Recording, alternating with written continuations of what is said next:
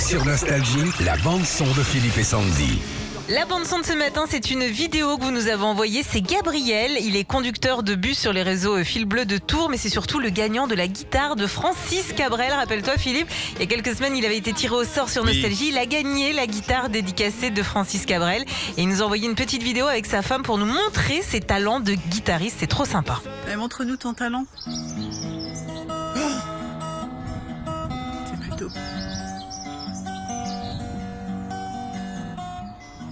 Non mais attends, attends. de Francis est arrivé. Gabriel est heureux. Ah ouais, mais il va pas être content si tu chantes faux. Ah, ouais, voilà. Et franchement, la guitare, c'est pas de la camelote, hein Non, non, non.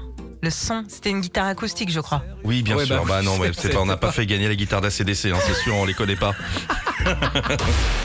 Retrouvez Philippe et Sandy, 6h-9h sur Nostalgie.